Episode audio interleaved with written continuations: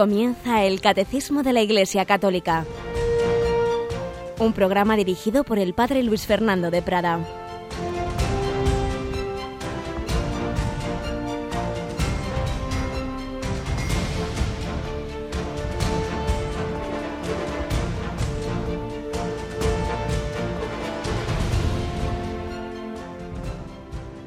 Muy buenos días, queridos amigos. Feliz día de Santa María Magdalena, el apóstol de los apóstoles, la que anunció la resurrección de Cristo, la mujer que había estado poseída por siete demonios y sin embargo luego llegó a ser una gran santa, enamorada en el sentido más profundo y divino y sobrenatural de nuestro Señor, un modelo para que nunca nos desanimemos, hayamos estado en nuestra vida como hayamos estado, podemos llegar a amar a Cristo con todo el corazón. Así lo pedimos al Señor hoy por mediación de Santa María Magdalena. Tenemos hoy con nosotros a Yolanda. Buenos días, Yoli.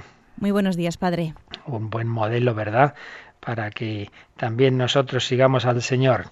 Pues sí, la verdad es que sí, siempre tenemos muy buenos modelos de santos y hoy es eh, un día muy especial. Sin duda que sí. Pues a ella le pedimos su intercesión para que también este avanzar por la doctrina de la Iglesia no se quede, como tantas veces estamos repitiendo, en mera doctrina, sino que esa doctrina baje a nuestro corazón. ¿Cómo bajan al corazón estas anécdotas que vamos relatando en este primer momento de nuestro programa que ahora comenzamos?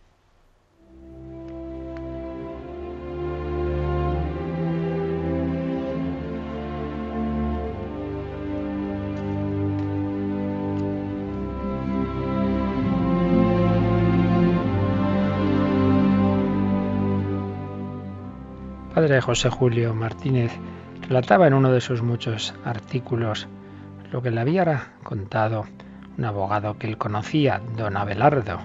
Escribía sobre él el difunto padre José Julio. Don Abelardo ha favorecido a muchas personas desde su despacho de abogado en la Gran Vía. Yo predico la bondad, pero en la práctica me lleva ventaja. Cierto día tomó un taxi. Durante la marcha se le ocurrió fijarse en el taxímetro y lo encontró parado.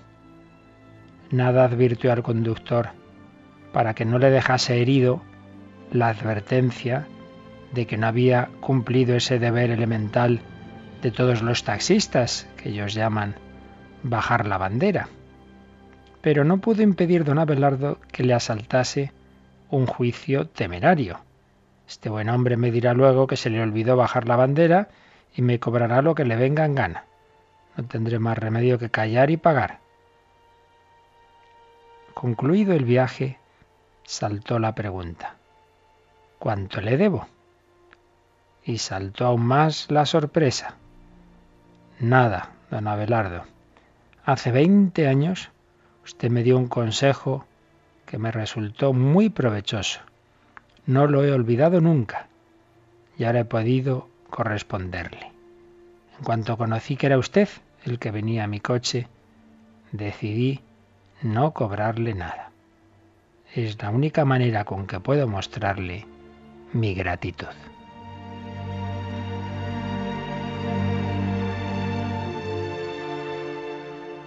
Y comentaba el padre José Julio, don Abelardo me refería a esta respuesta del taxista añadiendo, hay que convencerse de que la gente es más buena de lo que juzgamos.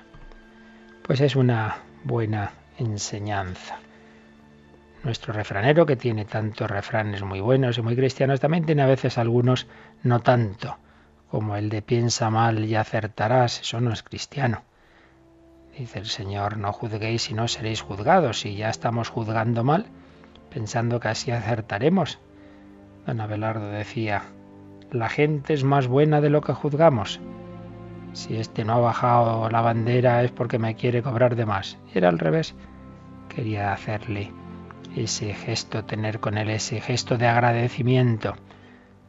padre Berenfried van Straten, el fundador de Ayuda a la Iglesia Necesitada, decía que basaba toda su acción en la convicción de que Dios y el hombre, los dos, son mejores de lo que pensamos. Dios está claro, infinitamente bueno, pero también el hombre, que aunque es capaz de lo malo y de lo peor, por desgracia, también lo es de lo mejor, pero hay que creer en ello.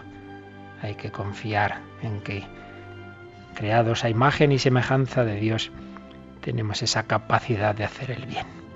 Y vamos a leer también una pinceladita de don Justo López Melús, también un poco relacionada con este tema del amor al prójimo. Una pequeña reflexión titulada Tila y éxtasis.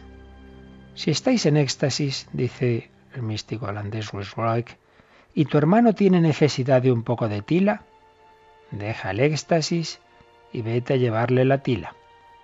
El Dios a quien dejas es menos seguro que el Dios con quien te vas a encontrar. El que busca a Dios y vende todo lo que tiene, menos el último céntimo, es un tonto, porque a Dios se le compra siempre con el último céntimo. Nos han dado en este párrafo dos enseñanzas. Una, la precedencia de la caridad sobre supuestas experiencias que no siempre son seguras de esa relación con Dios y segundo, que no nos quedemos a medias, que no te quedes sin renunciar al último céntimo para buscar a Dios. A Dios se le compra siempre con el último céntimo.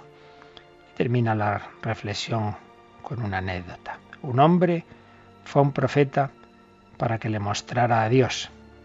El viernes lo verás, le prometió el profeta.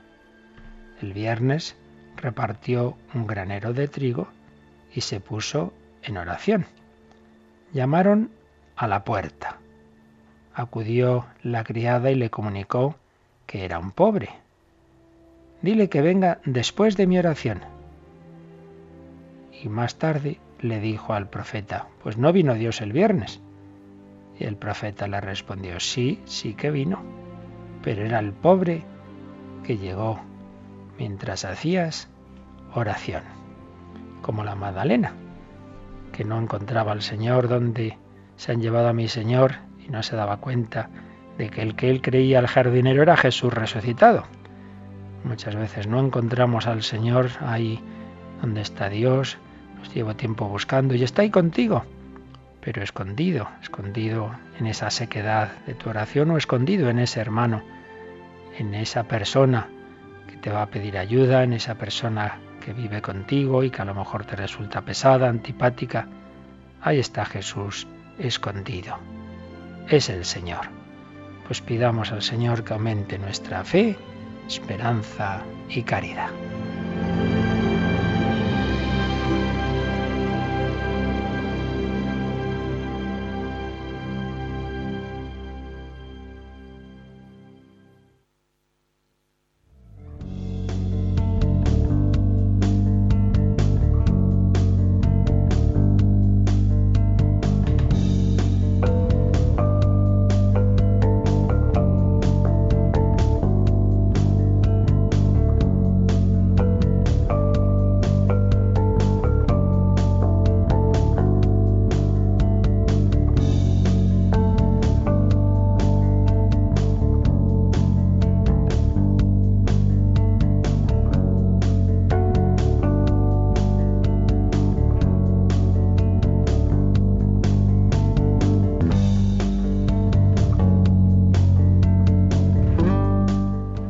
Bueno, pues vamos adelante, queridos amigos.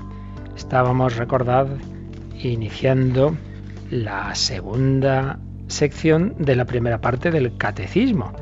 Hemos visto que el hombre es capaz de Dios, que Dios ha hablado al hombre en la revelación, que el hombre responde a esa revelación de Dios con la fe. Hemos visto qué es la fe, qué es creer, pero ahora vamos a ver qué es lo que creemos en concreto.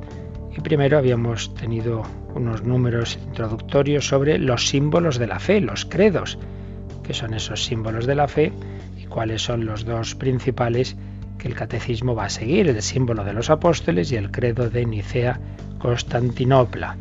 Y tras esta introducción sobre estos símbolos, pues ya comenzamos a ver en concreto lo que estos símbolos profesan, cuál es nuestra fe, que ya decíamos que está estructurada en tres partes, siempre en estos credos, que corresponden a cada una de las personas divinas. Vamos a empezar por la primera parte, creo en Dios Padre Todopoderoso, luego vendrá la parte relativa al Hijo de Dios hecho hombre y finalmente la parte relativa al Espíritu Santo y sus obras en la Iglesia, al perdón de los pecados, etc. Así pues, comenzamos el capítulo primero de esta segunda sección de esta primera parte.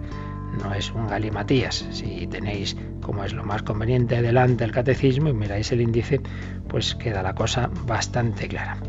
Así que, Yolanda, cogemos nosotros el primer número de este primer capítulo, capítulo primero, que tiene como título este capítulo Creo en Dios Padre, y el primer número que nos encontramos es el 198. 198, a ver qué es lo que nos dice. Nuestra profesión de fe comienza por Dios, porque Dios es el primero y el último, el principio y el fin de todo. El credo comienza por Dios Padre, porque el Padre es la primera persona divina de la Santísima Trinidad. Nuestro símbolo se inicia con la creación del cielo y de la tierra, ya que la creación es el comienzo y el fundamento de todas las obras de Dios. Así pues, fijaos que en esta profesión de fe, en este inicio, podríamos distinguir varios matices. Creo, ya hemos explicado días anteriores qué es eso de creer, el creo, muy bien. Creo en Dios, pues claro, ante todo es que creemos en Dios, que el sentido de nuestra vida viene de esa palabra de cuatro letritas y sin embargo la palabra fundamental, esencial y más importante de la historia y de la realidad y de cada vida, de cada uno de nosotros, también de los que no creen en Él, porque si viven es porque Dios sí cree en ellos, por así decir. Recuerdo una vez una joven universitaria que me vea y de capellán y ah", de repente, no creo en Dios. Yo le dije, por Dios sí cree en ti. Dios sí confía en ti, Dios te ha creado porque porque tiene esa fe, podemos decir, en el sentido de, de ver esa, esa bondad que Él quiere transmitir a cada uno de sus hijos. Creo en Dios, creo en Dios Padre. Primero vemos que creemos en Dios, segundo, vamos a ver que la revelación cristiana nos ha revelado el misterio de la Santísima Trinidad, y que ese Dios, en primer lugar, es la primera persona de la Trinidad, el principio sin principio, que es el Padre. Creo en Dios Padre, creo en Dios Padre. Jesús nos ha revelado a Dios como Padre. Pero luego veremos, creo en Dios Padre Todopoderoso. Ese Padre es todopoderoso y luego creador del cielo y de la tierra. Ese poder se manifiesta ante todo en crear de la nada. Creo en Dios, creo en Dios Padre, creo en Dios Padre Todopoderoso, creador del cielo y de la tierra. esto es lo que iremos viendo en los próximos días, lo que iremos eh, comentando de los siguientes números del catecismo. Pero antes de verlo con un poquito de detalle, leemos una visión de conjunto que nos da don Demetrio, Monseñor Demetrio Fernández, obispo de Córdoba, pues sobre estos estas, estos, estas líneas, digamos, del catecismo progresivas. Creo en Dios, creo en Dios. La actitud creyente orienta a la persona hacia Dios, credere in Deum. Ya un día explicábamos estas preposiciones del creer, creo en Dios, es apoyarse, dirigir la vida hacia Dios. La actitud creyente orienta a la persona hacia Dios, credere in Deum. Consiste en fiarse de Dios, credere Deo es decir, todo lo que Dios me dice, yo lo creo, me fío de Él. Y aceptar todo lo que Dios me propone, credere deum, creer lo que el Señor me enseña. Dirigir la persona hacia Dios, fiarse de Dios, aceptar lo que Dios me propone, porque Él no puede engañarse ni engañarnos. El acto de fe nos pone en tensión hacia Dios, como una saeta busca la diana, como un cohete espacial busca su objetivo. Nuestra vida será un ajuste continuo para no desviarnos del punto de mira que es Dios. Pues es nuestra primera actitud de todo creyente. ¿En qué baso mi vida? En Dios, un Dios revelado en Cristo, pero en definitiva en Dios, principio y fin, principio y fundamento, alfa y omega. No es simplemente lo que veíamos en otra parte anterior del catecismo, que uno con su razón concluye que tiene que existir un primer principio, pues como han concluido tantos filósofos, pero que muchas veces han sido filósofos deístas, es decir, sí, pues vale, ha habido un creador de este mundo, pues como ha habido un relojero que hizo el reloj, pero luego el relojero ya ni sabe dónde está el reloj, pues sí, Dios habrá habido un Dios que ha creado el mundo y ya está. No, no es eso, no es simplemente que la razón llega a que tiene que existir Dios, sino que yo me apoyo en Él, que yo me fío en Él, que yo vivo de Él, es distinta la fe, el acto de fe, a la mera razón, que por supuesto, eh, lo hemos dicho mil veces, distinta no quiere decir contrapuesto, al revés. La fe presupone ese primer razonamiento y por eso teníamos ese primer capítulo del catecismo, el hombre es capaz de Dios, que hoy también recordaremos, pero que es distinto, es más, es más que razonar que tiene que existir Dios, es ya ese acto de fe que hemos visto en días anteriores, que es una gracia, una gracia de Dios, apoyarme en Dios, fiarme plenamente de Él. Creo en Dios. Creo en un solo Dios, matiz que antes no, decía yo y, y, me olvidaba que también está aquí implícito en nuestra fe en que hay un único Dios, la unicidad de Dios. Escucha Israel, el Señor tu Dios es solamente uno. La fe en el Dios verdadero es siempre fe en el Dios único, un Dios único cuya intimidad nos ha sido revelada por Jesucristo como una trinidad de persona, pero no son tres dioses, sino un solo Dios en tres personas. Un único Dios. Por ello este único Dios eh, nos va a pedir, aparece en toda la Biblia, nos va a pedir todo nuestro amor. No quiere que compartamos nuestro corazón con otros supuestos dioses. Eso es la idolatría. Dice Monseñor Demetrio Fernández, Dios a lo largo de la historia ha realizado esta continua tarea de apartarnos de los dioses falsos y llevarnos a la adoración del único Dios verdadero. Y eso que ha sucedido en la historia de la humanidad también debe suceder en nuestra historia personal. También muchas veces tenemos falsos ídolos y la tarea de la gracia de Dios, de la santidad, es esa progresiva purificación del, purificación del corazón para entregar el corazón entero a Dios, solo a Dios y todo a Dios. Creo en un solo Dios, Dios único. Siguiente paso, Creo en Dios Padre, Dios Padre. Ya desde antiguo Dios se había ido revelando como Padre del pueblo de Israel, pero es en Jesucristo donde aparece esta realidad con todo su contenido. Podemos decir que la tarea principal de Jesús fue revelarnos a su Padre, que Dios es su Padre y que Él por tanto es el Hijo, su Hijo único en el que Dios se complace, la imagen perfecta del Padre, imagen visible del Dios invisible dirá San Pablo en Colosenses 1.15. Jesús llamó siempre a Dios Padre y nos enseñó también a nosotros a llamarle Padre. Cuando oréis decid Padre nuestro, claro, es distinto. Él es el Hijo único, Hijo eterno, Dios de Dios, luz de luz. Nosotros en cambio somos hijos por participación, hijos adoptivos por participación en su única filiación, pero adoptivos no quiere decir algo meramente jurídico, sino que hemos recibido esa participación en la vida divina por la gracia y así somos herederos de Dios y coherederos con Cristo, dirá San Pablo en Romanos 8:17. Mensaje central del Nuevo Testamento, Dios es nuestro Padre, como el Padre de la parábola del Hijo pródigo, un Padre lleno de misericordia, que perdona siempre, que nos acoge siempre, que nos escucha siempre. Creo en Dios, creo en un solo Dios, creo en Dios Padre, creo en Dios Padre Todopoderoso.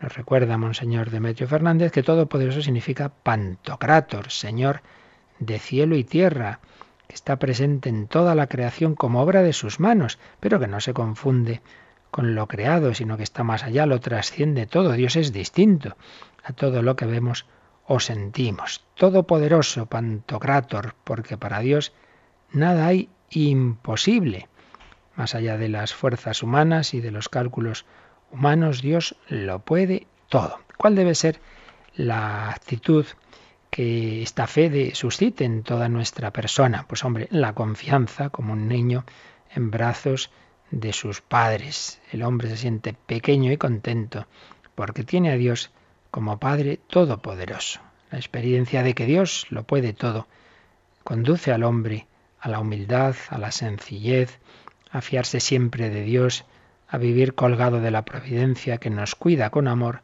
como un buen padre que además lo puede todo. La verdad es que si dijéramos de corazón y creyéramos a fondo estas primeras frases del credo, viviríamos muy tranquilos. Creo en Dios Padre Todopoderoso, pues hijo, si crees en Dios infinito, Padre tuyo y todopoderoso, pues ya está. ¿De qué tienes miedo?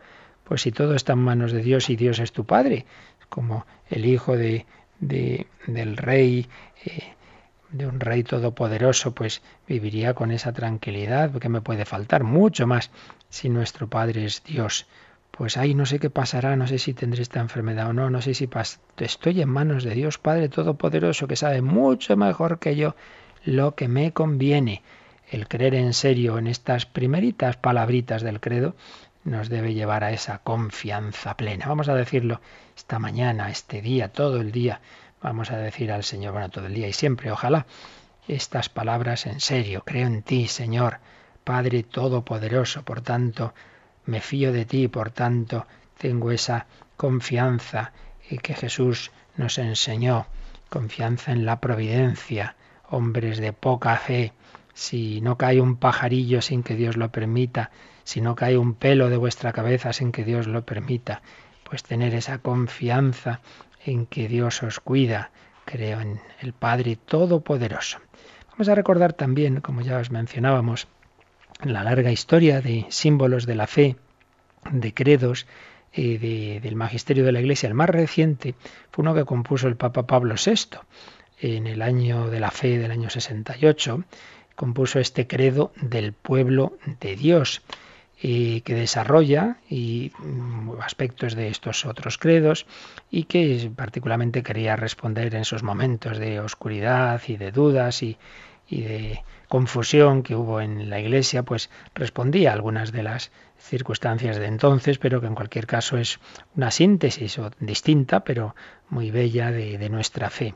Pues bien, en el número 8 de este credo del pueblo de Dios expresaba así el Papa Pablo VI nuestra fe. Creemos en un solo Dios, Padre, Padre, Hijo y Espíritu Santo, creador de las cosas visibles, como es este mundo en que pasamos nuestra breve vida, y de las cosas invisibles, como son los espíritus puros que también llamamos ángeles, y también creador en cada hombre del alma espiritual e inmortal. Creemos que este Dios único es tan absolutamente uno, en su santísima esencia como en todas sus demás perfecciones, en su omnipotencia, en su ciencia infinita, en su providencia, en su voluntad y caridad. Por tanto, aquí ya está hablando de esa unicidad de Dios, Dios uno, en su esencia y en sus perfecciones. Pero añade una cosa muy bella.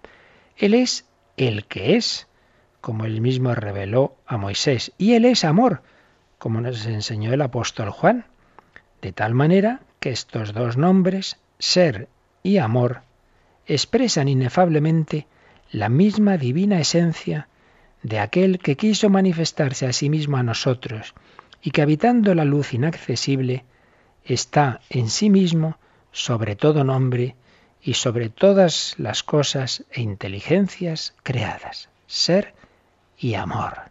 Este Dios inefable se nos ha revelado como el que es, a Moisés en la zarza ardiente, como ya veremos, y se nos ha revelado como amor. Dios es amor, dice San Juan en su primera carta.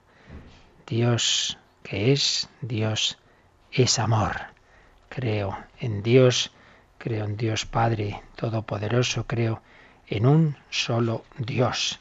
Esta es nuestra fe, el Dios principio y fin. Pues vamos a dar gracias al Señor y vamos a hacer ese acto de fe cada uno de nosotros, de que nos fiamos de Él y nos eh, alegramos mucho de tenerle por Padre y pedir que realmente la confianza y la alegría sean la consecuencia de esta nuestra fe, que vivamos como hijos en brazos de su Padre. Creo, creo en un solo Dios, Padre Todopoderoso.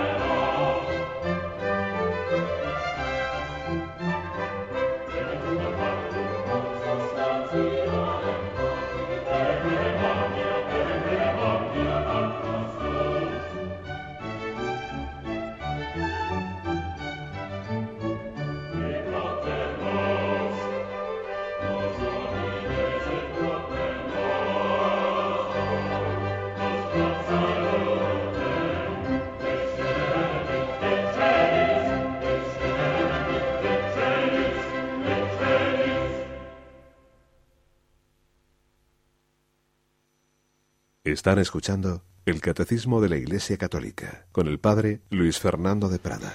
Pues vamos adelante, después de esta visión de conjunto de lo que vamos a tener en esta primera parte del credo, vamos ya detallando poquito a poquito esos matices, esos aspectos de esta profesión de fe. Y por ello, Yolanda, vamos al 199. Creo en Dios. Esta primera afirmación de la profesión de fe es también la más fundamental. Todo el símbolo habla de Dios, y si habla también del hombre y del mundo, lo hace por relación a Dios. Todos los artículos del credo dependen del primero, así como los mandamientos son explicitaciones del primero.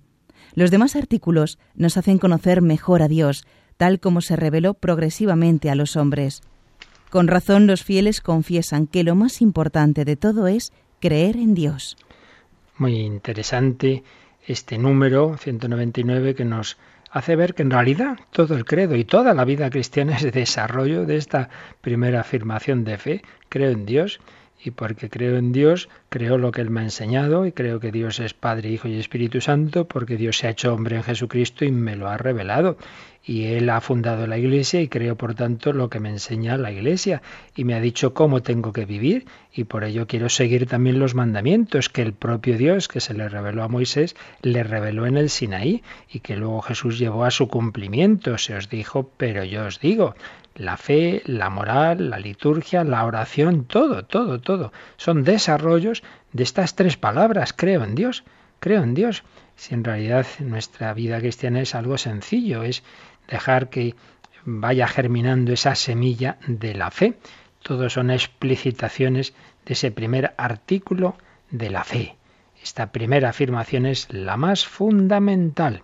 Todo el símbolo, todo el credo habla de Dios. Realmente es de Dios, de Dios Padre, de Dios Hijo, de Dios Espíritu Santo. Sí, pero también habla del hombre y del mundo, creador del cielo y de la tierra. Sí, pero en relación a Dios.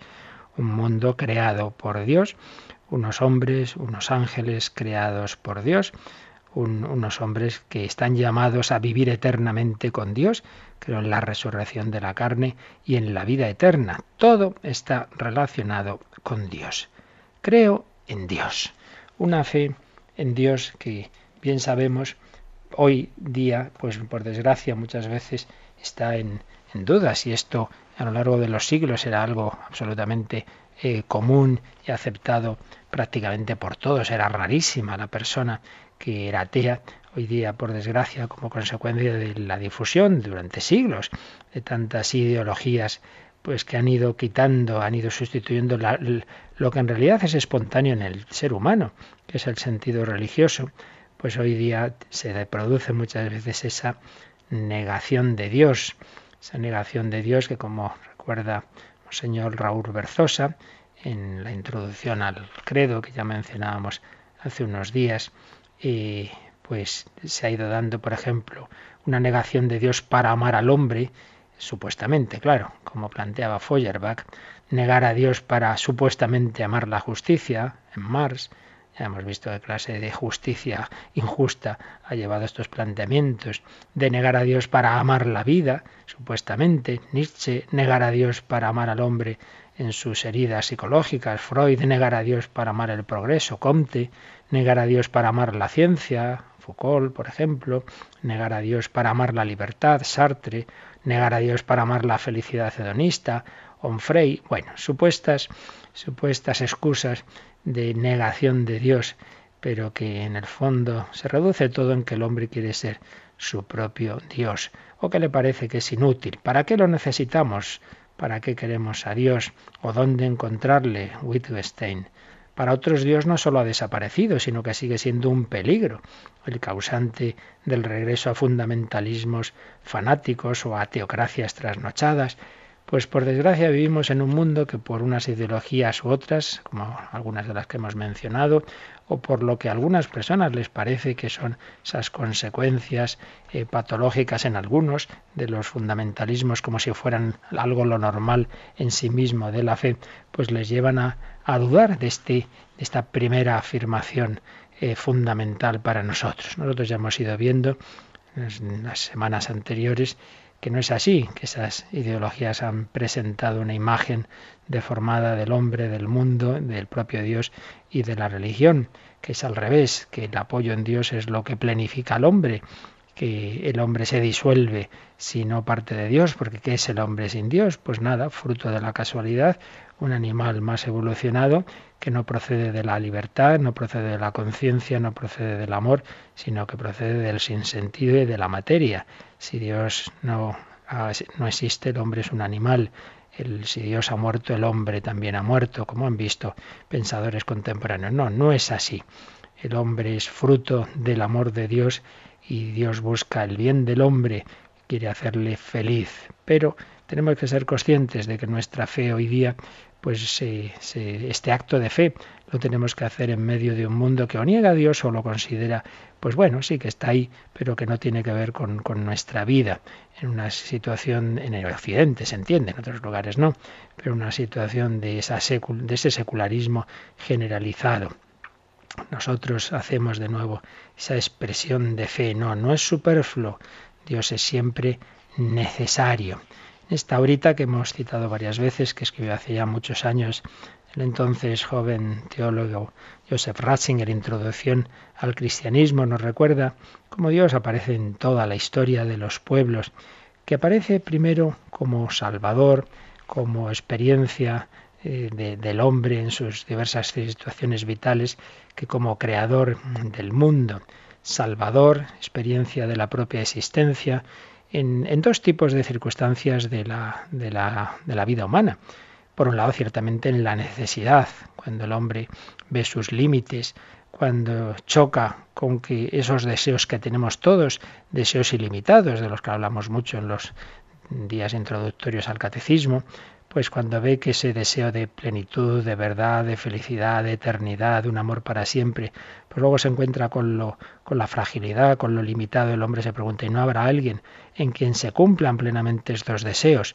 Por un lado, Dios está ahí, eh, como ese, ese deseo de plenitud, ese deseo de felicidad infinita, aparece en esas circunstancias en que vemos la fragilidad de todo lo humano, de todo lo creado. Pero Dios aparece también en los momentos de abundancia, de plenitud.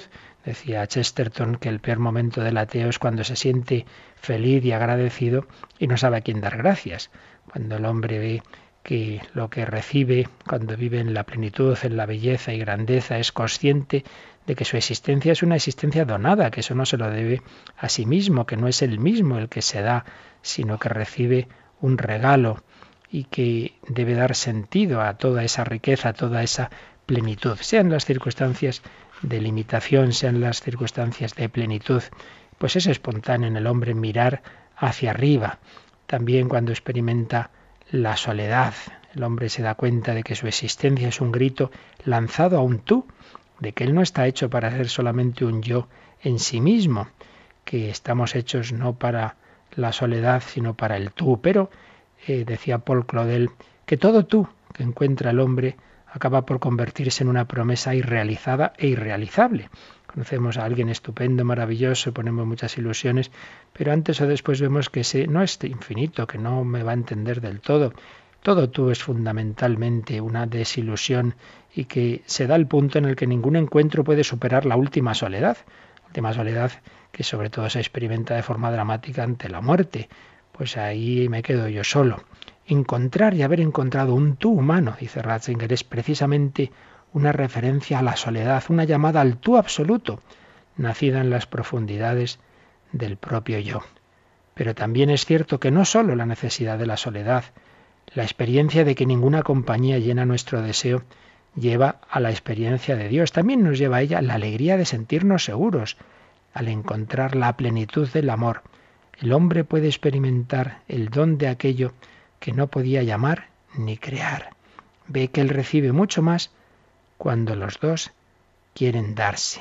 En la lucidez y la alegría del haberse encontrado puede nacer la cercanía de la alegría absoluta y del simple haber sido encontrado escondido detrás de todo encontrarse humano. Es decir, que después de toda auténtica experiencia de amor, de amor familiar, de amor de esposos, de amor de amigos íntimos, en el fondo está esa, ese tú con mayúsculas, esa amistad, esa llamada a un amor definitivo, un amor infinito. Diversas experiencias del hombre, que repito, esto dedicamos ya bastantes catequesis en los días introductorios al catecismo, no vamos aquí a alargarnos.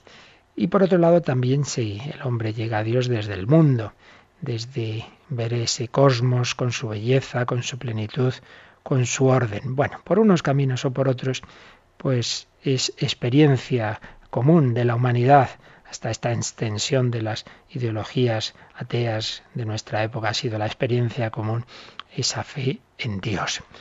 Pero en definitiva podemos decir que hay como tres respuestas a esos deseos del hombre, a esa búsqueda del sentido. Tres grandes respuestas donde se pueden eh, un poco resumir las diversas posturas de la humanidad, que son el, la fe en un solo Dios, la, el, por otro lado, o sea, el monoteísmo, la fe en un solo Dios, por otro lado el politeísmo, la fe en los muchos, muchos dioses, y por otro lado el ateísmo. Es decir, tres respuestas. Hay un solo Dios, hay muchos dioses o no hay Dios. Pero, como comenta Ratzinger, estas tres formas, en último término, están convencidas de la unidad y unicidad de lo absoluto. En el monoteísmo está claro, hay un único Dios, hay un único absoluto. En el politeísmo, aunque se diga que hay muchos dioses, pero en el fondo, cuando se estudia estas religiones politeístas, uno se da cuenta de que en el fondo hay, hay una última realidad, hay un último ser, hay un ser supremo. Y lo que pasa es que luego, pues digamos, se diversifica en diversos dioses que el hombre quiere tener cercano como para poderse relacionar más fácilmente, pero al final siempre hay, hay una, una potencia suprema, hay el ser último de, la realidad, con lo cual en el fondo el politeísmo viene a parecerse al final, en último término, es también un monoteísmo. Y en el caso del ateísmo, pues la unidad se da en que hay una realidad también, aunque sea la materia, eh, que se considera el absoluto. Pero al final siempre el hombre acaba viendo que hay algo que es lo último, que es lo principal. Algo o alguien. Si nosotros creemos en Dios, es alguien. Cuando no se cree en él, pues es algo, es la materia, es la energía, cosas que se dicen así que la verdad es que luego uno las analiza y no tiene mucho sentido, pero esa viene a ser la respuesta. Por tanto, politeísmo, que al final se reduce a monoteísmo, hay un único Dios, un ser personal, libre, que nos ha creado conscientemente, o ateísmo. Pues nuestra respuesta de la razón, como vimos en su momento, y de la fe, como estamos viendo ahora, es que sí, que hay alguien, que hay alguien absoluto, que hay alguien que es amor, que hay alguien del que procede el mundo. Creo, creo en Dios y todo es desarrollo de este acto de fe, de este acto de fe. Creo en Dios. Pero vamos a ir avanzando en cómo es este Dios en el que creemos. Y lo primero que vamos a decir es que, como acabamos de mencionar, es un único Dios. Creo en un solo Dios. Y es el título del primer apartadito que viene a continuación y que nos da entrada, Yolanda, al número 200. Creo en un solo Dios. Con estas palabras comienza el símbolo niceno-constantinopolitano, la confesión de la unicidad de Dios, que tiene su raíz en la revelación divina en la antigua alianza, es inseparable de la confesión de la existencia de Dios y asimismo también fundamental. Dios es único, no hay más que un solo Dios.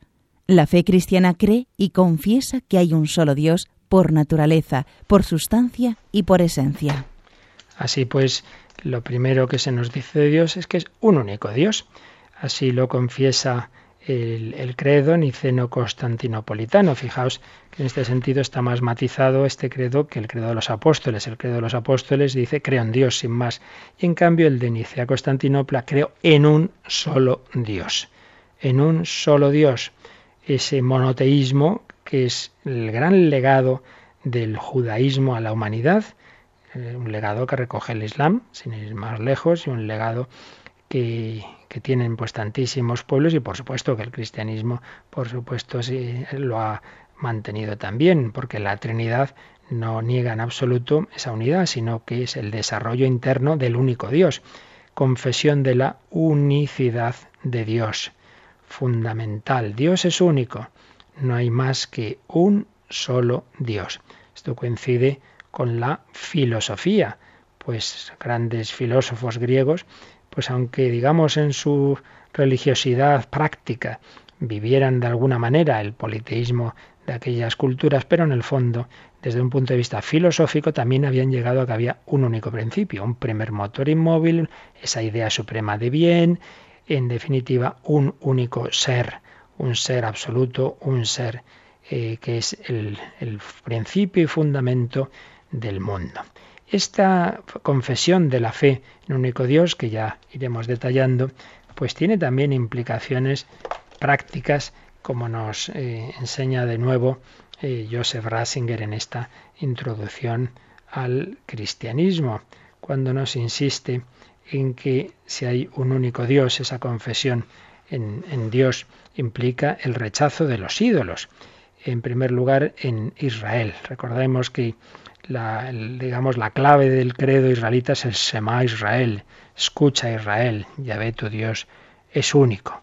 Pues bien, las primeras palabras del credo cristiano asumen este credo israelita. Escucha Israel, ve tu Dios es único, creo en un solo Dios.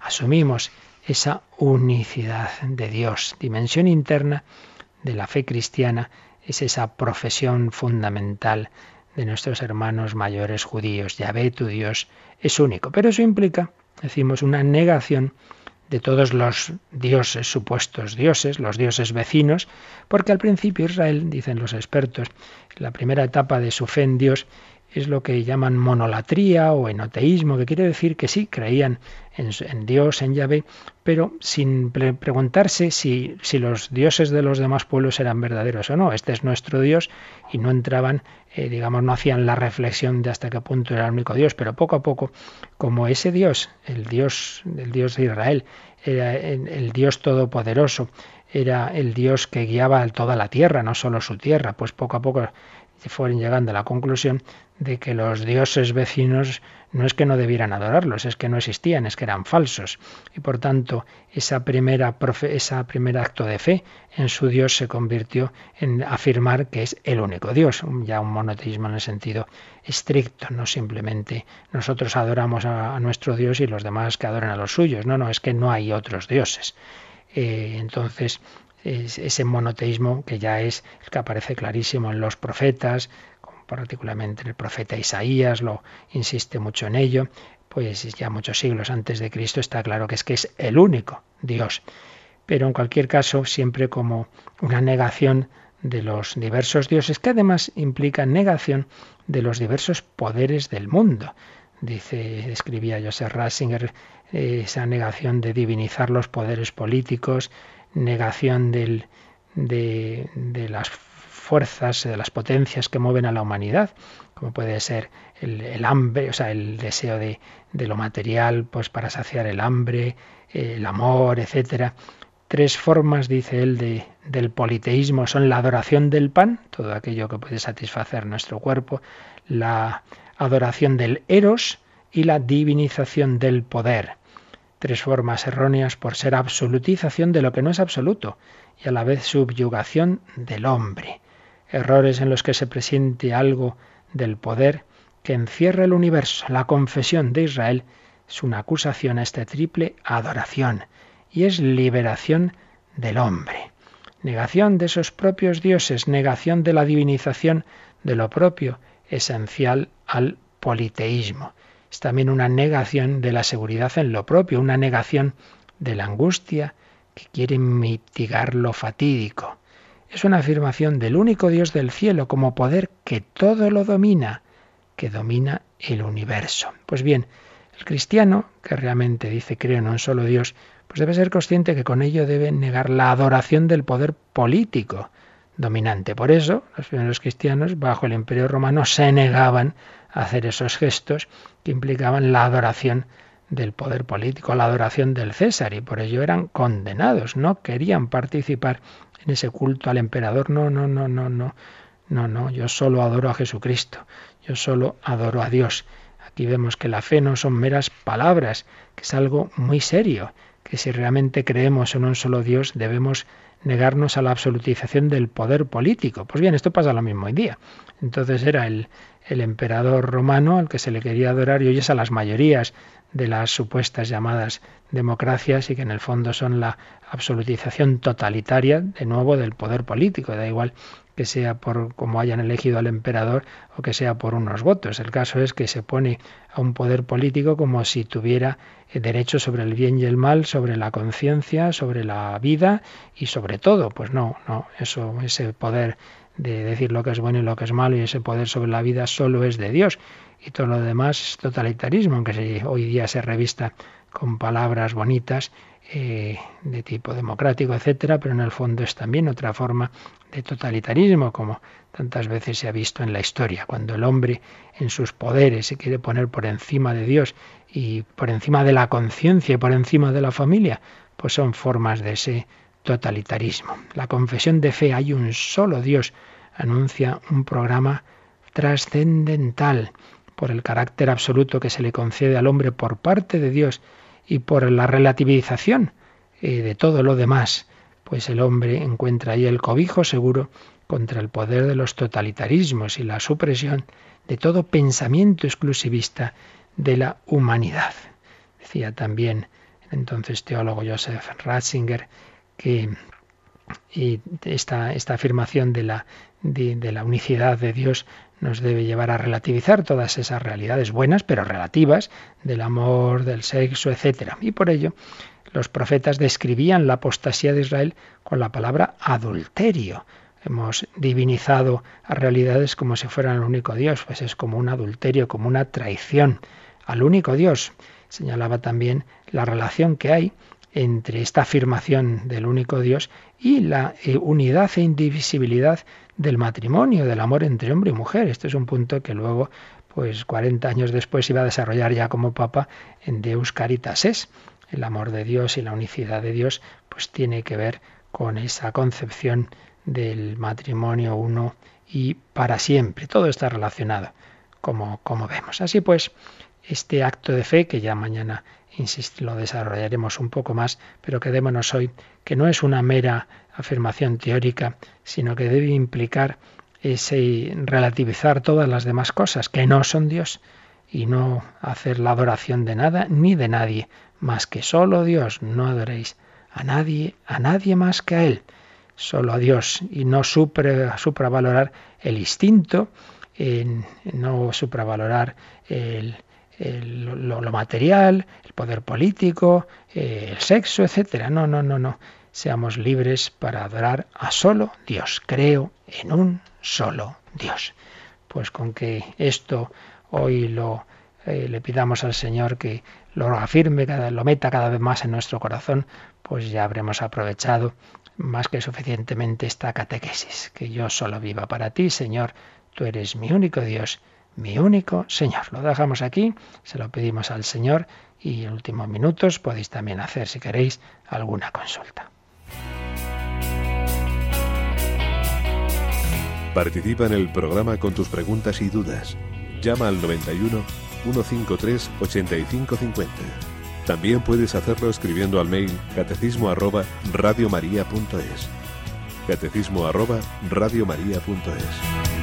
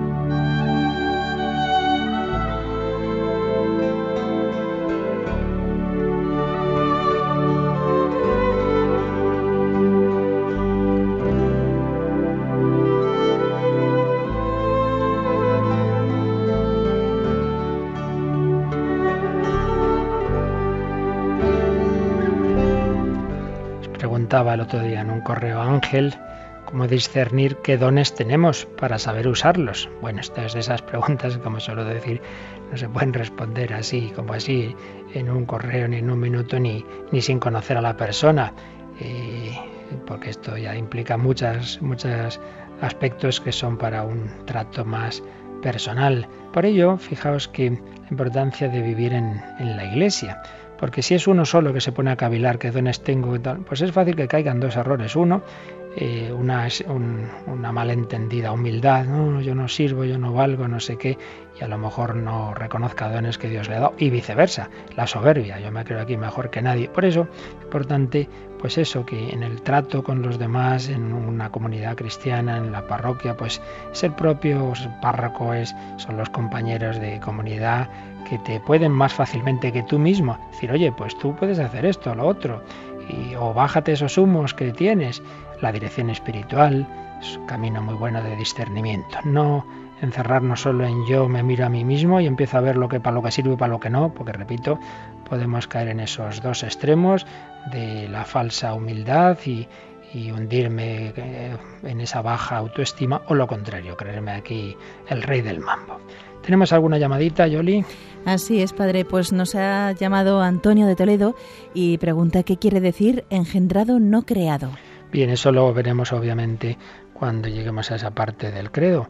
Pero bueno, básicamente esto fue la respuesta a la herejía arriana que decía que el Hijo de Dios eh, era una especie de Dios de segunda categoría, un Dios creado, un Dios creado, que hubo un momento en que no existía, en la eternidad no existía, entonces en un momento dado el Padre, que sería el único Dios verdadero, crea, crea, es decir, crea de la nada, es decir, que antes no existía, mientras que engendrado quiere decir que procede de su ser, no, no eternamente, no lo ha creado, sino que eternamente está en el Padre y el Hijo. El Hijo es eterno como es el Padre, para que, o sea, precisamente Dios es Padre porque eternamente tiene un Hijo. No es que primero está el Padre y luego en un momento dado crea al Hijo. Entonces el Hijo hubo una época en que no existió. No, no, no, no. Eternamente está en el Padre y el Hijo y el Espíritu Santo, por supuesto. Eternamente existen los tres. Engendrado, que procede de su ser.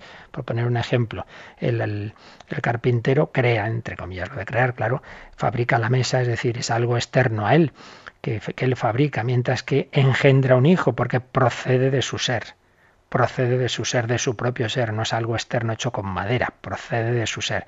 Bien, pues el Hijo de Dios procede del ser del Padre. La diferencia es que en el caso humano Claro, primero existe el Padre humano y luego empieza a existir el Hijo, mientras que en el caso de Dios es simultáneo. El Padre engendra al Hijo eternamente, eternamente está en el Padre y el Hijo y el Espíritu Santo. ¿Alguna cosita más? Pues María Ángeles de Mallorca le pide una palabra porque dice que ella tiene a Dios muy dentro y que siempre pues necesita la misa diaria, pero su marido y su familia no entiende esta actitud de, que necesite tanto pues estar con Dios, la oración, la misa diaria y a veces le atacan y ella no sabe ya qué decir o qué responder. Bueno, cuando tenemos así el entorno, quizá más que decir y responder gran cosa, pues es dar ese testimonio y decir, mira, tú no entiendes, pues vale, pero yo aquí encuentro la fuerza, la alegría y es lo que me da el ánimo para seguir adelante y que lo comprueben en efecto, pues claro, nadie es siendo perfecto, todos tenemos, no porque vayamos a misa vamos a ser perfectos, que esa es otra cosa muy típica, ¿eh? de, de, ataques que muchas veces hace el creyente, sí, sí, mucho ir a misa y mira cómo te has puesto, mira, si te crees que yo soy perfecto y que por ir a misa ya no voy a tener pecados, por eso también me arrepiento de ellos, ¿no?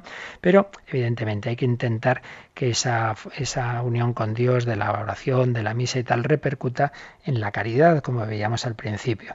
Entonces, más que palabras que hay que decir alguna vez y decir, mira, otros hacen lo que sea y otros se van por ahí a tomar el aire o a jugar o no sé qué, pues a mí dejarme eh, ir a donde me da la fuerza y la alegría. Pero bueno, hay que asumir que por desgracia pues tenemos esto hoy día en todas partes, ese, vivir la fe a contracorriente, pero nada, vivirla con alegría y que y no asustarse, no desanimarse por ello, sino ofrecer al Señor esa incomodidad de ser incomprendido, pero precisamente también para que un día esas personas también descubran al Señor. Mucho ánimo y a seguir adelante. Pues es lo que pedimos para todos y para ello pedimos también a la Santísima Trinidad, el único Dios, pero que es esta familia divina, pedimos su bendición. La bendición de Dios Todopoderoso, Padre, Hijo y Espíritu Santo, descienda sobre vosotros. Que paséis un buen día de Santa María Magdalena, Luego nos encontramos en la oración en el Ángelus y a la noche en el hombre de hoy y Dios.